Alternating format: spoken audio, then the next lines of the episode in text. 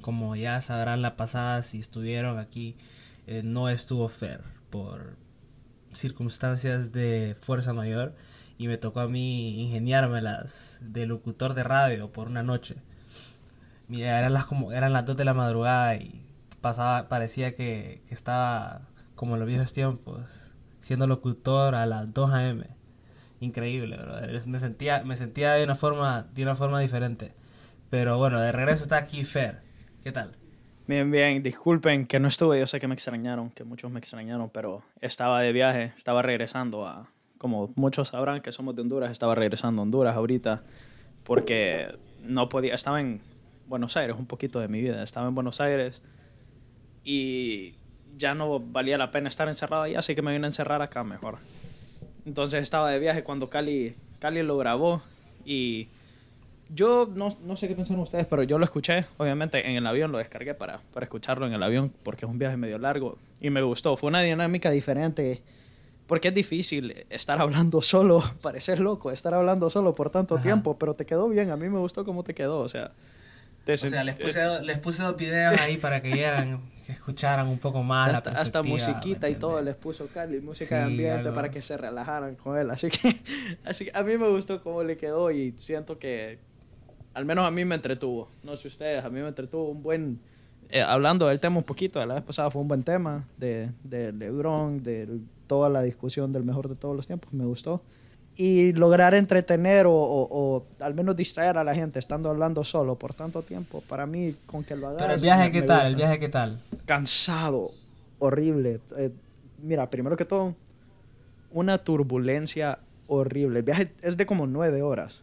Y al menos a mí, no me preguntes por qué, nunca había estado en un viaje tan turbulento. De paso, eh, mi espalda, poner mi espalda, vos me has visto, es grande, es, bien grande. Eh, para los que no sabían, o sea, esto es. Crecí, toda mi familia y yo somos grandes. Y mi espalda es bien grande. Yo estaba en el asiento del pasillo, que es bueno porque al menos puedo estirar los pies. Pero e, era uno de los, de los aviones jumbo, de los gigantes, de los que es como 3x4x3, la, la fila de asientos. Entonces, cada vez que me trataba de dormir, pasaba la zafata con el carrito de comida y ¡pac! me pegaban en el hombro, y me pegaban en el hombro, y me pegaban en el hombro, porque yo también iba medio inclinado hacia el pasillo para no estorbar. Exacto, para no estorbar tanto al de mi lado. Y cada vez que caminaba, ¡pac! me pegaban en el hombro, y me pegaban en el hombro, y me pegaban en el hombro. Y te lo, te lo juro que de las nueve horas, tal vez entre la turbulencia y en lo que me despertaban, creo que pude dormir una hora y media, tal vez. Y el asiento, el asiento incómodo, incómodo. Es que ni, ni voy a decir la aerolínea, pero Incómodo, incómodo, incómodo. Bueno, el, el, viaje, el viaje de Fer no es muy positivo, entonces si ya le dieron ganas de quitar pero, el podcast pero, pero, como les están escuchando eh, tanta eh, negatividad. Como les digo, lo único bueno fue que me fui escuchando La Banca, el mejor, el mejor podcast de la historia, loco. Ah, iba relajado entonces. Podías darle repeat y no iba a haber problema. Unas 10 veces lo escuché, una por Ibas a seguir llenándote de conocimiento cada vez que lo escuchabas. Cada vez más, cada vez entendía una cosa nueva, aprendí, aprendí más que mis mis como 15 años en la escuela en ese, en ese viaje, solo con ese podcast. sí, te lo juro. Pero mira, hay, digamos, cosas que pasaron ahorita heavy. Lo que más me interesa a mí es el gane de Teofimo López, brother. Teo. Muy. Un, un, gane, para mí no. Para mí no es, es, complicado, pero para mí no, pero bastante gente lo llama polémico. Y voy a explicar un poquito de por qué. No sé si cómo lo viste vos, después me puedes decir. Pero bastante gente lo llama polémico porque tal vez Teófimo, ponele, no fue el que más duro pegó o el más eficiente, pero la gente piensa que el, el boxeo, ponele, voy a decir, mi papá me estaba diciendo esto, que para él no ganó porque sintió que Lomachenko pegaba más fuerte y pegaba más eficiente. El boxeo no es de quién pega más fuerte. Eh, eh, obviamente eso solo te sirve para noquear a la persona, pero si la persona se mantiene de pie, de nada te sirve si le pegas más fuerte, porque lo que te sirve en el boxeo es un puntaje. Cada golpe que conectas, cada jab que conectas, esos son puntos que se acumulan y se acumulan y se acumulan. Y Lomachenko desperdició los primeros seis rounds, no hizo absolutamente nada. Bastante gente dice, sí, la pelea duró solo cinco rounds, que fueron los cinco del final, cosas así. Pero eso no significa que los jueces no van a contar los primeros seis rounds, son cosas que se cuentan.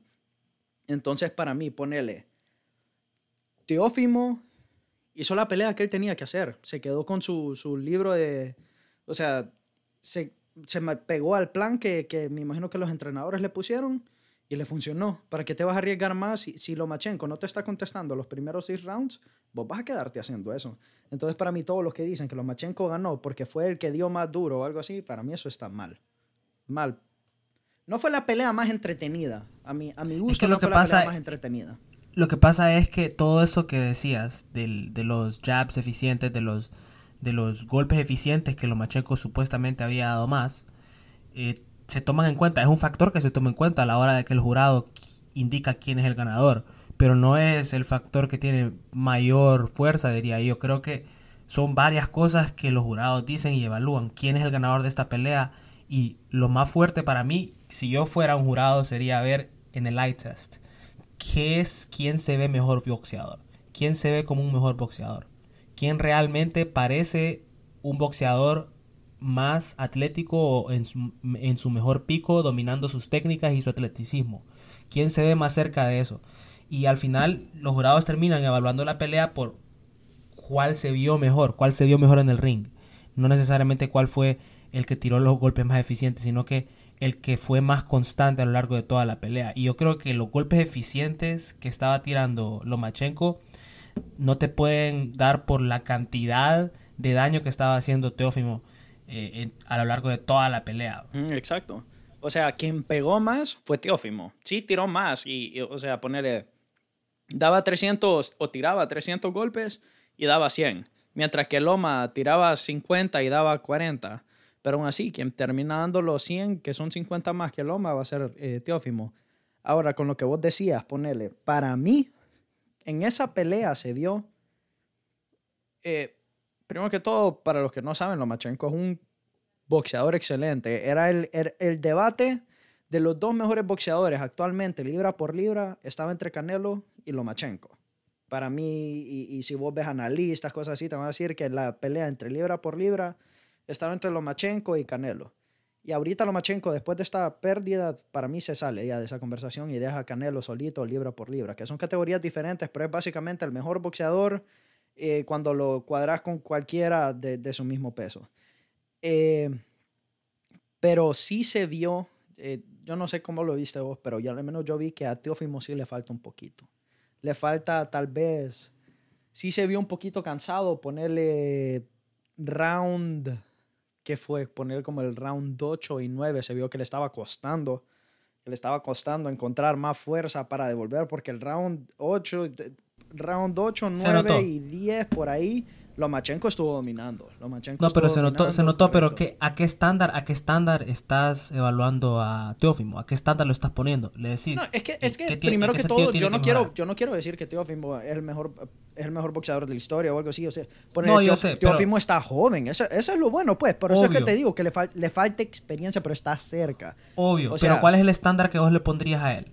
Una comparación, este, este Teófimo puede ser, con el talento que tiene y lo que ha mostrado, o sea- puede llegar a tener este tipo de carrera. No, sí, ahorita va invicto. Creo que es la persona más, el boxeador más joven en tener, eh, en quedar con todos los campeonatos del, del- de la categoría. Eh, hmm, es difícil. eh, eh, es Mira, cabe difícil. notar una cosa. Ajá. Cabe notar una cosa que me di cuenta yo, ahorita Ajá. que vi esta pelea y la forma en la, co- en la, en la que hacen la cobertura de esta pelea. el, el network que tiene los derechos en los Estados Unidos de transmitir esta pelea oficialmente era ESPN. Entonces, ESPN estuvo promocionando la pelea desde hace dos meses, tres meses. No, si es que era la pelea, era la supuesta Y- pelea del año. Y, y- y toman, yo veo a Teófimo que lo toman y lo están empezando ya a arropar como ese nuevo ícono del boxeo eh, de los Estados Unidos. No de. Sí, no de Latinoamérica, pero sí de los... No de Latinoamérica, no, de No, los de- Estados de- Unidos. del porque, mundo, ponerle porque- lo mismo, lo mismo. del mundo podrías pues, decir que sí. Correcto, que aunque sean latinos, o sea, Canelo mexicano, es- hacen- bueno, Correcto, pero no en representación de toda Latinoamérica, sino que en representación El mundo del boxeo. de Estados Unidos. no solo Estados Unidos, mundo del boxeo, para mí, están haciendo su nombre a nivel mundial ya. Y el hecho que él sea hondureño Mm. y que lo represente, que lo represente eh, en, en- en la cara de todos los medios y que lo represente con pasión, eso es notable. eh, De pensar que él le enorgullece su país a pesar que eh, no haya Estados nacido. Él no, lo él hizo no a él. nació en Honduras. Sí, y Estados Unidos lo hizo a él. Estados Unidos lo hizo a él en todo sentido. El sistema lo hizo a él. Y él llegó en una oportunidad buena, tiene talento y tiene un potencial increíble. Pero cabe notar eso que él puede ser, Teófimo se puede convertir en esa nueva figura, en ese ícono del boxeo, en esa, en esa superestrella del boxeo eh, más especial. Sí, de- porque de bastante, no solo, no solo su estilo de pelea, pues que es un muy, creo que, eh, no tengo los números enfrente mío, pero la mayoría de sus peleas, creo que solo como dos o tres no las ha ganado por knockout. Eh, o sea, es un boxeador que termina las peleas rápido, que eso es otra cosa que se le estuvo viendo aquí, que le costó un poquito aguantar hasta el final, porque todas sus carreras son rápidas, los nos queda rápido. Pero es algo que hemos visto, no los estoy comparando, solo estoy diciendo algo más, ahorita voy a llegar a mi punto, eh, con Mayweather o con, con Manny Pacquiao, que no solo son boxeadores, o sea, no solo son personalidades adentro del ring, sino que vos ves que Teofimo es un, un hombre, un showman, como les dicen, un hombre de espectáculo que le gusta hacer su show. Ustedes lo ven haciendo piruetas después de la pelea en Twitter, no le da miedo ni pena tirarle o hablarle a quien sea. Él va a hablar, es un hombre que, que trae, por eso es que lo promocionan tanto, pues saben que trae, que tiene una personalidad que atrae a la gente, que atrae a que lo vean, ya sea, ya sea para bien o para mal, porque a alguien, a mucha gente le puede caer mal la cantidad de, de cosas que dice o que habla, así como a la Es que cada deporte tiene su ícono. correcto. Su ícono Entonces, gener- él se está haciendo esa figura, él está creciendo. tiene es, es candidato fuerte para convertirse en esa figura, en ese ícono generacional del boxeo, si sigue por el camino que va, definitivamente. Porque ahora es campeón del mundo y, o sea, lo viste, la foto que tiene para mí es legendaria, que con todas las, las belts. Sí, las con la- cuatro. la- o sea, eso es, eso es inédito, inédito, increíble lo que, lo que está haciendo Teófimo. Y la audacia que tiene la gente todavía de, de criticar de que, de que no es de Honduras y solo está hablando por fregar y etcétera. Sí. Y o son- sea, brother, Creo- pedo, ese- esa sea, es otra cosa, pues es raro ver un boxeador con tanto nombre. eh, Creo que solo tiene 15 peleas. 15 peleas son las únicas que ha hecho. Y 12 por knockout. Es raro ver que alguien tan... Eso, eso es un récord casi que de amateur, pues alguien que va empezando. Es raro que tengan ya las... Estas, estar en estas alturas de ser campeones del mundo, pues. Por eso es que ustedes ven, si vieron la pelea contra Lomachenko, sí se ve que le falta, le falta experiencia, le falta aguantes, pero ver a alguien que, que está joven, creo que tiene 23 años, eh, puede ser que esté mal, eh, ya, eh, pero con 15 peleas ya estando a esas alturas del, al nivel del boxeo, eso es, solo con eso ya es un mérito. Ahora ya cuando le das los cuatro títulos, ser el más joven en hacerlo, con cuatro títulos en su, en su categoría, aún más pues. eh, vos 23 sabes- años tiene. Sí, 23 años. Entonces vos sabés que vas a llegar a ser Y mira, uno de algo los que, es, mejores que es nombres, notable de él. si- si se algo que es notable de él es que él gana esas peleas importantes. Él gana esas peleas eh, que son big time. ¿Me Sí, entiendes? Esas que son prime time. Por ejemplo, aquella pelea, las dos peleas que gana en dos años consecutivos. El eran las mismo que día nadie creía que iba a ganar. Ajá, el, el mismo día, primero en el 2019, die- sí, 2019, gana una eh, el mismo día en que Kyler Murray gana el Heisman Trophy. Porque hay una pelea siempre ese día, no sé qué pelea es, pero por alguna razón siempre hay una pelea que es el mismo día del Heisman Trophy, eh, el premio del Heisman Que es Trophy. el, el jugador El más Heisman importante Trophy- de, de fútbol Ajá, americano el americano. Ve, eh, el colegial, Heisman perdón. Trophy, correcto. El Heisman Trophy es el trofeo al mejor jugador, al MVP de la temporada en el fútbol colegial de los Estados Unidos. Entonces, e- e- es, algo importante, es como un, un premio importante que entregan a, a uno de los mejores jugadores de, bueno, al mejor jugador de fútbol colegial. En ese aspecto, cuando, cuando Teófimo gana esa pelea, la gana justo después del award, justo después de la ceremonia de- del Heisman. Y él se pone la camisa de Murray, de Kyler Murray, cuando ganó. Y se pone la de Joe Burrow el próximo año, cuando ganó Joe Burrow. Entonces esas dos peleas lo marcan a él como un, como, como, como, como algo distinto, porque se atrevió a felicitar a otros jugadores a través de las victorias en sus peleas. Y eso le gustó bastante a la gente y lo hizo adquirir demasiados fans de, de todos los, los niveles. Porque, o sea, ahora un montón de personas que eran seguidores de LSU Football van a ser seguidores de Teófimo o de Oklahoma Sooners también que empezaron a ser seguidores de Teófimo y yo, o sea, te lo digo porque cuando estaba en Oklahoma había personas que le gustaba Teófimo por el hecho que se puso la camisa de la jersey de Kyler Murray al ganar esa pelea. Y Teófimo era como, wow, les encantaba, ¿me entendés? Entonces, él adquirió bastante fanbase haciendo ese tipo de cosas. Sí, eh, eh, por eso es que te digo lo, lo, lo, que te había dicho antes, un hombre de espectáculo, pues le gusta hacer el show para atraer a la gente, que es lo que dicen que ningún tipo de publicidad es malo, pues no importa si es mala publicidad, si es buena publicidad, siempre te va a traer nombre de, de manera positiva o negativa. Y eso te va a ayudar en tu carrera. Ponele Mayweather. Mayweather sí está, está como uno de los mejores boxeadores en la historia, pero yo te aseguro que a mí incluido, a mí no me cae bien. A mí, para mí es prepotente. Es, no, a mí no me cae bien Mayweather. Y en lo personal, sus peleas no eran lo más entretenido, que aún así es de admirar porque es por su estilo de boxeo que era intocable, pues. Pero a mí Mayweather no me cae bien. Pero aún así, con que yo sepa quién es porque no me cae bien y todo eso, eso es una, una persona más que sabe quién es y así fue haciendo él su nombre. son, son diferentes maneras en las que los, los, boxeadores, los jugadores de básquetbol, de fútbol americano van creando su nombre y su imagen. Con, de, de cualquier manera les va a ayudar, pues. Sí, o sea, lo que pasa con, con la imagen que tienen ahora con Teófimo es que van a esperar que él gane siempre y el momento que pierda... No, así lo van a comer vivo, así como cualquier... O sea, lo que la gente está esperando es que pierda, pues. Ellos están esperando su, su, su, momento para hablar. Pero ya, ya él ya está haciendo su nombre. Ya no, no creo que, por más que hable todo, pues sí. Se va a convertir en un histórico, un privilegio, la verdad, poder decir que poder decir que Honduras contribuyó a un histórico del boxeo. Imagínate. O sea, histórico en qué deporte hemos generado. Eh, por lo menos hijo de, o hermano de, o algo. Bueno, me, cabe mencionar, pues, ahorita, ponerle Brian Flores, el entrenador de los Miami Dolphins, que, que está acaba de levantar un ah, equipo de, de, nada. o sea, los Dolphins no eran nada.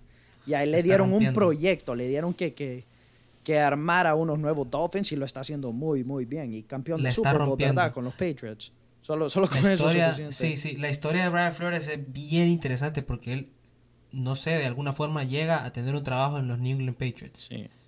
Y se convierte en el linebackers coach. El coach de eh, defensas, defensas exteriores, para, en español. Sería, se llama outside linebackers. Entonces, esa posición él era el coach de esa posición. Y ahora Entonces, es el entrenador. Lo agarra Miami Dolphins, lo agarra. Así como alguien vio el talento de él, alguien vio algo en él. Y, lo, lo, agarra sin haber sido ni siquiera un coordinador defensivo. Y le dieron un equipo que no estaba en nada. En nada. Ese equipo estaba en cero. Correcto. Lo agarra, se va para Miami. Y en Miami, prácticamente lo que vos decís no tenía un equipo competente, la verdad. A él le dijeron, y yo estaba, me acuerdo cuando lo firmaron, me acuerdo cuando lo firmaron que de lo que estaba leyendo, los Dolphins le dijeron, o sea, el primer año ponerle, todos sabían que a los Dolphins les iba a ir mal, porque estaban empezando desde cero. Ellos les dieron un proyecto, le dijeron, vos mira a ver qué haces aquí. Y ahorita creo que es su segundo año, ya su segundo año y ya está mucho mejor, está empezando a levantarse y así va a ir, o sea, no es de un día para otro pero pasar de lo que eran los Dolphins antes, que, que pasó de ser una franquicia histórica a, a, lo que era hace tres años que nunca pasaba positivo en, en récord de partidos y ahorita que está 3 a 3 y segundo en su, en su división, está súper bien. es, la, temporada que, le, es la temporada que esta, la segunda temporada, cuando vos evaluas un coach, cuando vos evaluas un entrenador de la NFL, pues estás viendo la segunda temporada realmente. Y ahí es donde haces un, un algo más preciso de decir, ok, este entrenador es bueno y es competente y va a seguir. Exacto, va a seguir dando resultados porque acá los está demostrando. Pues. Puedes darle excusa, puedes darle excusa el primer año, pero cuando él ya puede armar su equipo, como ya Brian Flores ha tenido el tiempo de poder armar su equipo, los Dolphins tienen otra cara y eh, se anuncia que ya se anunció esto la semana, no sé, creo que el lunes fue, ayer, Eh, Pero se anunció que Tua Tagovailoa va de starter para el siguiente partido de los Dolphins. Para mí Tua no- Tagovailoa no es el, pero, el- ajá.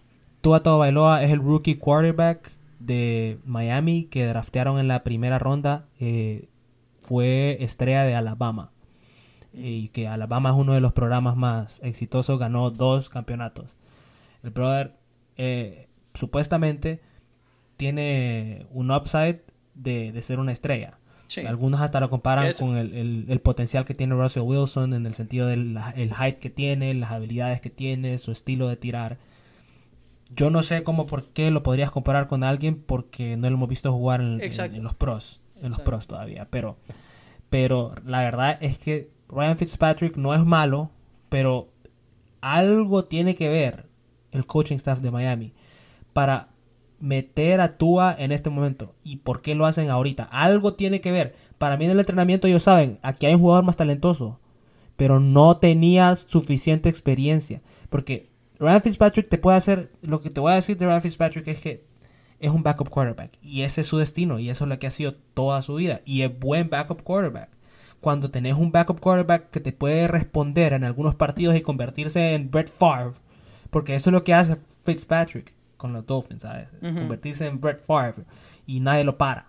El punto es que eh, el hecho que como quarterback Tua esté siendo el starter me llama la atención como que vieron algo en el entrenamiento que dijeron este chico ya está listo. No sé, fíjate, yo siento que esto es más a lo mismo que estábamos hablando antes, de que los Dolphins no estaban en nada. Yo creo que ellos saben, primero que todo, para mí este va a ser un partido que le están dando a Tua, así para medirse. Y también estás tratando de armar una franquicia. Y la única manera de que puedes armarla, por eso es que lo draftearon. Pues, un, un- normalmente el fútbol americano se mueve alrededor del quarterback de un equipo. Lo hemos visto con Tom Brady, lo estamos viendo con Mahomes, Russell Wilson. Entonces, esto es parte de ese proyecto. Esto es parte del descubrimiento que están teniendo los Dolphins, pues. Siento yo que tal vez no es tanto así de que vieron algo en el entreno, porque sí se sabe que tú eres buen jugador. Pero es más así como, yo creo que ellos saben que esta no es una temporada en la que van a ser tratar de llegar al Super Bowl, tratar de llegar tan siquiera a finales divisionales, cosas así. Yo, creo que ellos saben que eso no, esta temporada no es para eso. Esto, esto al igual que la primera temporada, es una, una temporada de construcción, de experimento. Entonces eso es lo que van a hacer, por eso lo están poniendo de principal. Eso es al menos lo que yo pienso. No es tanto de que ven así a Tua, es más para ver a Tua, porque son dos cosas totalmente diferentes, cómo juega un, un mariscal de campo de entrenamiento y cómo juega un partido. Pues entonces, para mí todo esto viene a ser parte de este proyecto que, está armando, que están armando los Dolphins. Para mí eso, a eso viene este, este nuevo inicio de- del mariscal de campo en los Dolphins. Ese- es- así lo veo yo. Ok, pero no cabe duda que tenés que ver siempre la manera en que el equipo lo maneja, pues. Porque acordate que, que no solo es el hecho que tengas un potencial, pues, y todo, pues, pero Tua estuvo un par de partidos en la banca, seis weeks, y en week 7, en la semana séptima, parece que ya está listo. Y, y si vemos con Josh Allen y con Patrick Mahomes, eso es lo que hacen los equipos que tienen buenos coaching staffs que saben desarrollar jugadores. Por eso, Patrick Mahomes en su rookie season no jugó toda temporada, jugó un par de partidos, como cuatro, como cinco. Eso es lo que hizo. Eso es lo que te es lo que estoy acabas de decir diciendo, vos. pues. Exacto, lo acabas de decir vos. Sí, pero déjame, déjame retroalimentar, déjame retroalimentar el punto. Entonces, Josh Allen, y- eso hicieron los Bills también. Vinieron los Bills y, y agarraron a Josh Allen y lo pusieron en su rookie season a jugar cuatro o tres partidos. Y ya en su segundo año, pop. Josh Allen, excelente quarterback. En su segundo año, pop. Patrick Mahomes, excelente quarterback. Eso quieren hacer con Tua, asumiendo que Tua no se va a lesionar, porque Tua ha tenido lesiones. sí. Eso quieren hacer con Tua. Jugar unos 4, 5, 6 partidos y el otro año a ver si puede hacer el pop. Pero bueno, Sí, es un eh, experimento. interesa- interesante la conversación porque se vienen varios quarterbacks jóvenes a la NFL que pueden hacer, pueden hacer bastante sonido. Regresando un poquito al tema del que estábamos, de lo que vos pre- preguntaste así a los hondureños. Actualmente, ponerle, sí, tenemos a Teo, a Teófimo, eh, tenemos a Brian Flores y cabe mencionar también a Mauricio Dubón, que para mí está más que haciendo su nombre en la MLB. Está en, le está, pero yo creo que cualquier fan del, de la MLB ya sabe quién es, poco a poco, porque en sus primeros años ya, ya escuchas. Dos años, exacto, sí, ya, ya se nota, estos dos últimos años ya se nota que él ha logrado contribuir a su equipo, pues. Sí. Ya, ya no es el hecho que entra y hace tal, sino que entra y hace alguna jugada decisiva para ganar un partido. Y, y ya cuando te empezás a meter a ese tier, eh, puedes hacer cosas interesantes como jugador y convertirte en, en- en una estrella, pues. Pero yo creo que Mauricio Dubón, en lo que ha demostrado ahorita, lo, lo que más nos da es esperanza que va a mejorar, pues, porque Sí. es, es el desarrollo de un beisbolista y así es. No, no es un como básquetbol que ya sabes lo que va a hacer desde el segundo o tercer año. O sea, es distinto. Y lo de Dubón, que los Giants lo hayan eh, Visto tan visto a él, exacto. correcto, visto. Y, y que haya visto algo tan interesante como para tomarse tomarse el, el tiempo de desarrollarlo y de irlo metiendo poco a poco al primer al primer full pen eh, perdón al primer eh, squad roster diría yo al primer roster, Sí, el editarlo primer ahí, equipo, sí, el ujú. primer, al primer roster, eh, te dice que, que, que han tenido que han tenido tiempo de verlo y han visto algo en él. Han visto algo en él definitivamente. Sí, y, y cabe mencionar que ponerle la MLB, yo creo, bueno, perdón, no la MLB, el béisbol. El béisbol a nivel mundial está poner y más bastante en Latinoamérica también diría yo, es como el fútbol, pues, que eso es una competencia por todos lados, todo lo que es Cuba, Dominicana, Panamá, Honduras, bastantes países latinoamericanos son full metidos a béisbol. Entonces, verdaderamente Mauricio Dubón está en un porcentaje muy, pero muy bajo. Es bien difícil poder entrar a un, un- equipo de béisbol, pues, porque ponerle vos ves fútbol americano y NBA, es más que todo algún europeo. En NBA sí hay nada más de europeos, pero es raro ver latinos, es raro ver, es raro ver eh, gente que no sea de Estados Unidos, pero vos ves el béisbol y ese es como el fútbol, que es una competencia a nivel mundial. Es, eh, tratar de entrar a uno de esos equipos, olvídate. Tenés asiáticos, Solo, tenés solo con estar ahí, solo con estar Sí. ahí en, en, Sí, en- tenés en un equipo como los Giants, un equipo tan histórico como los Giants. O sea, eh, eh, de San Fra- los San Francisco Giants. Y vos ves que ella está haciendo runs, una- vos, vos ves que ella está marcando su nombre, como ya están hablando del novato Mauricio Don, ya están hablando de que va a ser un buen jugador, ya, ya están encontrando un jugador casi que, si sigue a este ritmo, un jugador que puede llegar a un jugador recordado por esa franquicia, pues. Puede ser un All-Star. Sí, exacto. eh, siendo, siendo, siendo honesto, puede ser un All-Star sin tratar de hype it up. Pero puede ser un All-Star. Tiene Sí, un o- comienzo de un futuro All-Star. Y ojalá pueda seguir por ese ritmo de mejorar cada año. Porque eso es lo importante, que mejores cada año. Y hasta ahora ha mejorado cada año. pues. Sí, no, y va, va súper bien. Ese es otro, otro nombre que yo diría. Sería bueno que les mencionáramos para la eh, mientras termina tal vez porque la, la MLB ya va a terminar. Sí, Pero se- se- sería bueno que les mencionáramos también estadísticas de, de lo que podría haber hecho Mauricio Dubón en estos dos últimos estos dos años para decirles y ponerles en mejor contexto, ok, este es la eficiencia que ha tenido.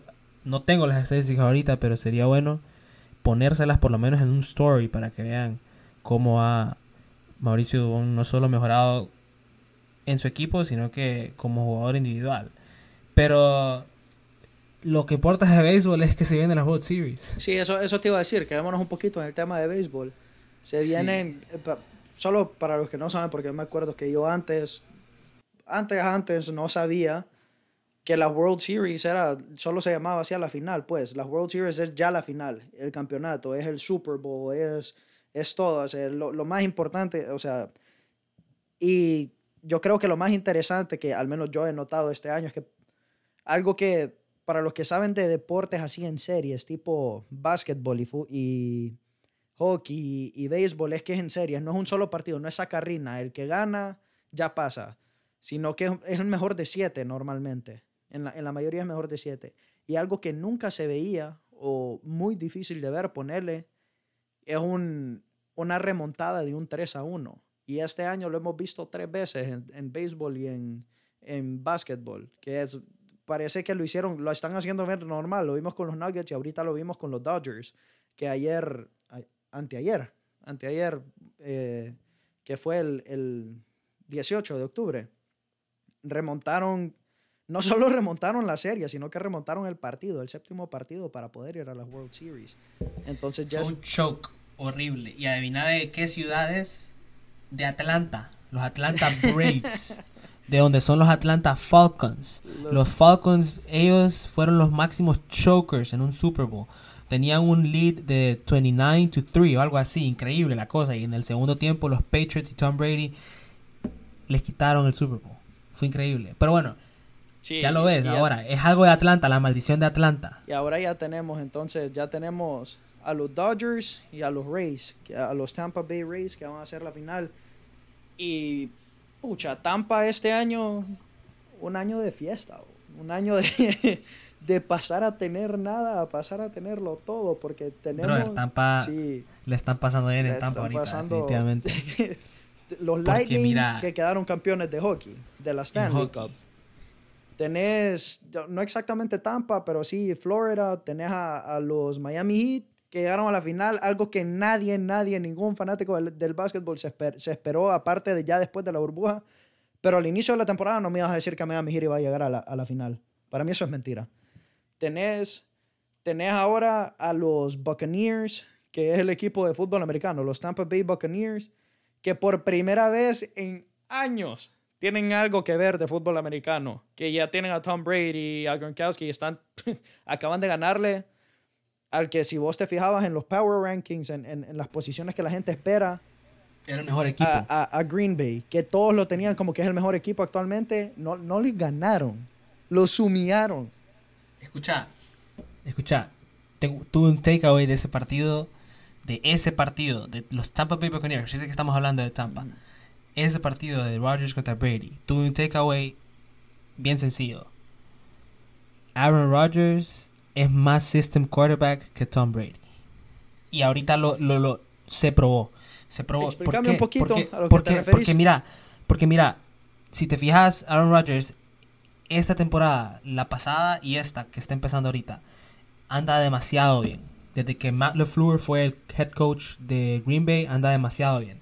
Pero si te vas al score sheet de cada de esos partidos, te das cuenta que Green Bay, su especialidad es que te empiezan ganando en el first quarter, te empiezan ganando en el first half, se van al first half ya con el partido súper difícil. Y es difícil que con Aaron Rodgers un equipo te pueda comeback. La mayoría de sus wins han sido así. No han tenido un montón de comeback wins. Pero en la NFL las cosas no funcionan así. En la NFL vos vas a tener un partido en el que está el weather, está el clima un poco malo, el viento malo, viste mal y tirás una intercepción en el primer cuarto. Y tenés que saber elevar tu equipo para overcome esas cosas. Green Bay tiene un mejor equipo que Tampa Bay. Green Bay es un mejor roster que Tampa Bay. Y, Tampa Bay con Tom Brady, que no tiene ni tres años, ni nada, ni un año en esa organización, llega Tom Brady le dan la bola y con un partido cuando le das intercepciones a Brady, te aniquila. Te aniquila. Te hace pagar. Y lo demostró Brady. No importa los jugadores que tenga alrededor. No importa el tiempo que tenga trabajando aquí. Cuando tengo weapons alrededor. Te aniquilo si me das la oportunidad de, hacerlo. Y eso es lo que hizo Brady, la verdad. Y se impuso ante Aaron Rodgers y le dijo, el system quarterback sos vos, porque necesitas que todo te salga bien, necesitas que tener lead, necesitas estar en casa, o necesitas por lo menos tener una ventaja en el fourth quarter, necesitas algo, pero cuando mm. todo está en contra tuyo, no le vas a tu equipo aunque tengas el mejor roster alrededor. No sé, fíjate. en ese aspecto yo veo a Rodgers y me decepcionó, me Sí, a mí me decepcionó. El estándar que yo tengo a Rodgers es superior. El estándar que yo le tengo a Rodgers es para compararlo a all-time greats como Brett Favre, etcétera, etcétera. Pero mira, para mí está basando, en mi opinión, te está basando mucho en un solo partido. Porque existen, y es un término de deportes, el, el no sé cómo le dicen, tal vez partido de, de resaca, ponerle el hangover game. Para mí, sí, Rodgers falló, pero y tiró sus intercepciones, pero ponele la línea ofensiva, la línea ofensiva es la que cubre a Rodgers, estuvo perdida. Perdida, perdida, perdida. Y un quarterback es, difícil que juegue sin su línea ofensiva. corredores perdidos, defensiva perdida y la defensiva de Tampa jugó el mejor partido de su historia. No te estoy, o sea, para mí lo único que yo podría decir de lo que vos acabas de decir es que te está pasando mucho en un partido, tal vez. Es que mira, yo no me estoy basando en un partido porque lo que estoy hablando es algo que ha venido pasando con Green Bay, con Aaron Rodgers a lo largo de, de los últimos tres años, ponerle. Yo no voy a culpar a Rodgers cuando Green Bay no tenía ninguna superestrella en el perímetro como de wide receivers para poder competir o cuando no tenían una buena defensa. No lo voy a juzgar ahí. Lo voy a juzgar en los últimos dos años, que ya tenía Davante Adams, un poco mejor jugador, eh, que ya tenía una defensa competente. Green Bay había ido a firmar a, dos eh, linebackers buenísimos. O sea, Green Bay estaba moviendo el mercado para poder darle un mejor equipo a Rodgers. Y Rodgers no pudo elevar a su equipo en ocasiones en las que tuvo que overcome mucho, en, las, en situaciones en las que se vio eh, afectado al principio del partido por alguna razón. Y, eso pasa con San Francisco. San Francisco, el año que llegan al NFC title, Rodgers no es que tenga que ganar ese partido porque San Francisco es mejor equipo. pero ahí es donde ves, ahí es donde ves exactamente qué nivel de histórico sos como quarterback. Elevas a tu equipo para poder incluso pasar sobre eso, así como Brady lo hizo. Green Bay era el mejor equipo, Green Bay venía en mejor ritmo, Green Bay tenía mejor roster. Y Brady pasó sobre eso, aprovechó los errores y no me estoy basando en ese partido nada más. estoy basando en el partido también de los del año pasado que, que, ganan los Niners ante los Green Bay Packers. El año antepasado también, cuando eliminaron a los Packers. Eh, o sea, los años en que los han eliminado en playoffs, yo no he visto a un Aaron Rodgers que a pesar de que es cierto, el equipo enfrente tiene mejor roster, puedas elevar a, tu equipo a otro nivel. Y ahí es donde te metes a esa conversación de histórico histórico. Eh, no te voy a mentir, ahorita que lo, que lo mencionas, no, nunca lo había visto así. Pero tenés razón en el sentido de que Rodgers en toda su carrera, que bastante gente lo pone en un pedestal, yo incluido, yo para mí cuando hablas de las habilidades eh, de un jugador, para mí es, sí es mejor que Brady. O sea, habilidades, atleticismo, eh, quién te, te, puede tirar mejores pases, pero ahorita que lo mencionas, es cierto, Rodgers, ¿cuántos Super Bowls lleva? Uno, ¿verdad? Solo un Super Bowl ha ganado. Sí, un Super Bowl, un Super Bowl. le falta tal vez...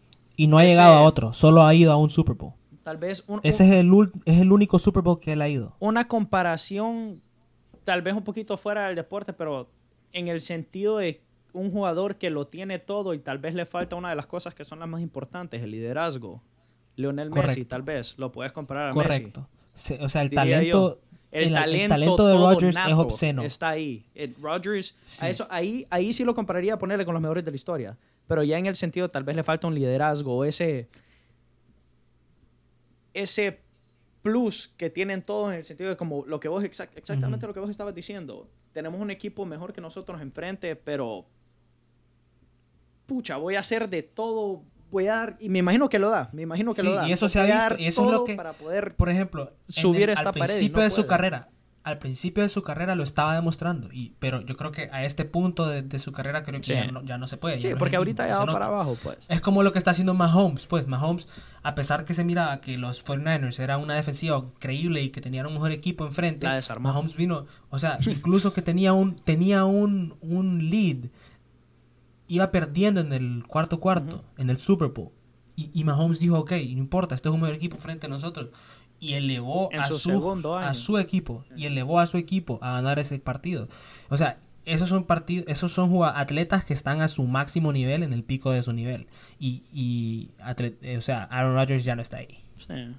No, no, lo, no lo había visto o sea, sí, pero tal vez hasta en negación estaba, porque a mí sí me llega Rodgers, pero no lo había visto desde ese punto de vista. Fíjate, que sí le falta ese plus para poder subir esa montaña, ponerle, subir esa montaña que te va a dar el campeonato. Es como que le, le, ha faltado eso. Porque, o sea, no siempre vas a tener exacto, el mejor roster. Eh, y, y, aún así, no es que no, no, no, tienen que tener el mejor roster, porque Rodgers sí ha tenido súper buenos equipos, súper buenos equipos. Y aunque tengas uno mejor, tenés que no solo cabe mencionar, no solo es culpa de Rodgers, también el, el plan del equipo, de los entrenadores y todo.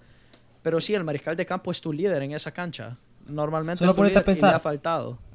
Solo ponete a pensar, ¿cuántos, cuántos, eh, o sea, ¿cuántas veces Brady ha tenido el mejor roster? Alrededor del el mejor roster de la NFL. Unas cuantas veces. No seis. No seis. No son seis. Te lo aseguro que no son No. seis. Y seis veces ha ganado el Super Bowl. Pero tal vez cuatro, Porque, ponele. o sea, vos sabés que la NFL, es decir, quién tiene el mejor roster cambia de un año a otro. Sí, Y así es siempre. O sea, digamos, este año decíamos los Chiefs, los Chiefs, ¿qué roster tiene el Chiefs? sí, Y después vienen los. Ravens. Y, se- y los Ravens se metieron, ¿qué roster de los, de los Ravens? Tienen todo, o sea, increíbles, imparables. Después los 49ers se meten a esa conversación también. Y, o sea, no podías decidir cuál era, porque realmente era un récord parecido entre todos. Y ahora es Green Bay.